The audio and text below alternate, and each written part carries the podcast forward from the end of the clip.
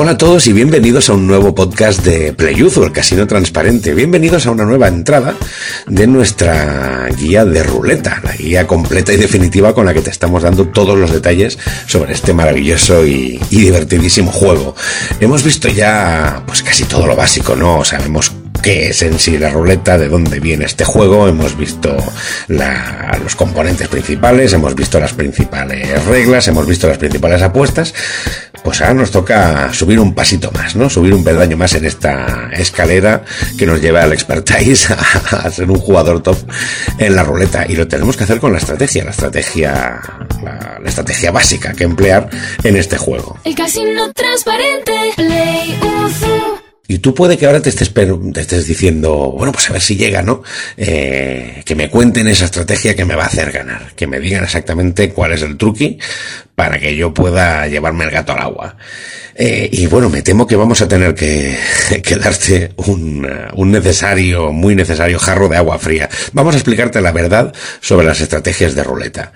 Y la gran verdad es esta. No existe ninguna estrategia infalible para ganar a la ruleta y punto. Es que no hay más, lo siento, es lo que hay. No estamos aquí para darte masajes morales ni recetas infalibles porque sencillamente es que no existen y quien te diga lo contrario y te habla de un sistema de apuestas, pues eso que siempre funciona, eh, pues solo intenta engañarte. Y esto es así por dos motivos muy sencillos. En primer lugar, estamos ante un juego que es azar 100%. Nadie puede controlar dónde va a caer la bola. Ya no pueden hacerlo los casinos, ni siquiera los casinos físicos, mucho menos todavía en el online, en el que el resultado es determinado por un software llamado de RNG, un generador de números aleatorios.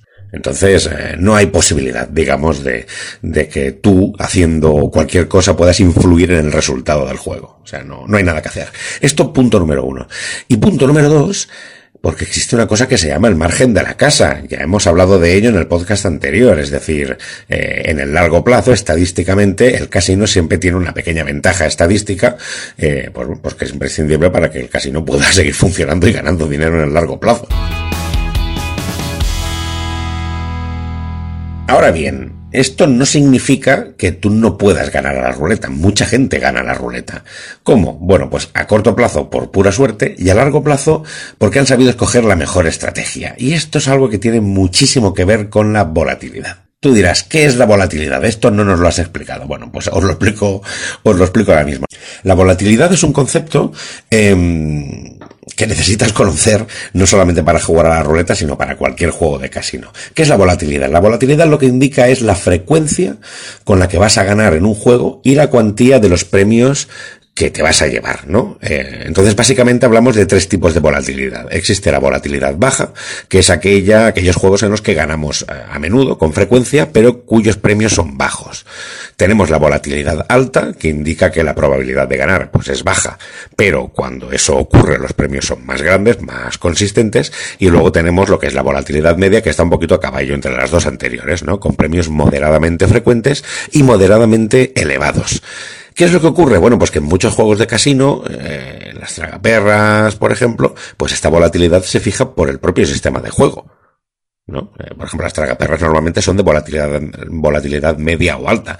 Eh, cuesta, ¿no? Que vayan cayendo los premios. Pero el caso es que en la ruleta tú puedes elegir qué tipo de volatilidad quieres dependiendo un poquito del tipo de apuesta que, que hagas. Hemos visto estas apuestas en el podcast eh, anterior. Em, entonces, ¿qué, ¿cuáles serían, por ejemplo, las apuestas de baja volatilidad en la ruleta? Bueno, pues en este grupo estarían las llamadas apuestas de probabilidad equilibrada. Es decir, esas apuestas exteriores de rojo-negro, par-impar y alto-bajo. En estos casos, que son apuestas exteriores, la probabilidad de ganar pues es frecuente, está cercana al 50% y el premio es tu apuesta por dos.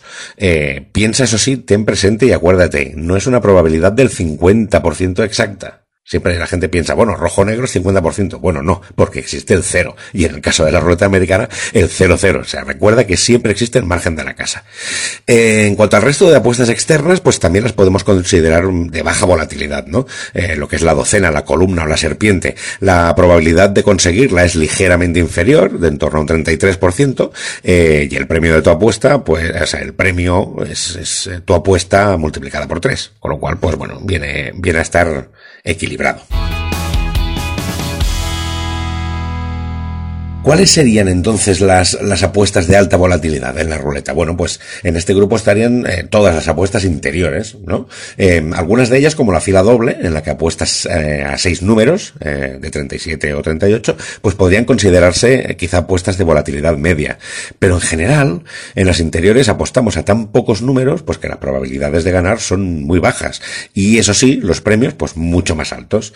La apuesta de mayor volatilidad aquí, pues esa es la apuesta directa a un único número. Eh, solamente la vas a ganar estadísticamente una de cada 37 o 38 veces. Pero es que el premio aquí es tu apuesta por 36. Entonces, para hacerte una idea, si apuestas un euro al número X, el que sea, y ganas, te llevas 36 euros. Si apuestas 100 euros al número, al número X y ganas, te llevas 3.600 euros. En fin, vas a perder a menudo, pero cuando lo hagas, pues te llevas un, un super premio, ¿no? Esto es lo que es la alta volatilidad.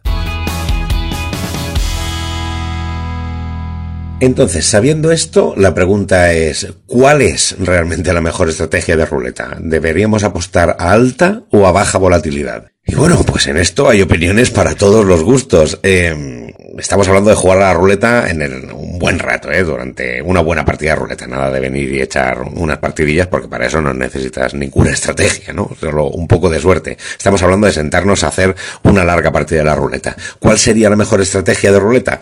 Bueno, pues la respuesta corta es depende de tu estilo de juego y del presupuesto del que dispongas. ¿Qué significa esto? Si tú tienes un presupuesto muy limitado y básicamente quieres poder dedicarte un buen rato a estar jugando y pasártelo bien, eh, lo que es más, quizá más recomendable es apostar por una estrategia básica de baja volatilidad. ¿Por qué? Porque eso te va a permitir divertirte durante un buen rato y mantenerte mucho tiempo en el juego. No vas a tener grandes bancarrotas y vas a poder estar eh, un buen rato. No vas a tener malas rachas de, de, rojos y negros, etcétera. Eh, pero también vas a, vas a, tener las buenas, con lo cual, pues bueno, va a quedar la cosa equilibrada y podrás estar mucho rato en el juego. En cambio, si cuentas con un presupuesto más amplio o digamos que vas con, con la vista más puesta en ganar dinero, pues quizá las estrategias de ruleta que apuestan a una volatilidad alta te van a ser más interesantes. ¿Por qué? Porque existe un gran riesgo de bancarrota, a la larga, eso sí, pero también tienes la posibilidad realmente de ganar mucho dinero y de poder salir del juego con más saldo del que tenías al entrar. Y el motivo de esto son, pues como siempre, las matemáticas, que no tienen ni trampa ni cartón. Vamos a verlo. ¿Por qué la alta volatilidad puede ser eh, una mejor estrategia de ruleta que la baja volatilidad?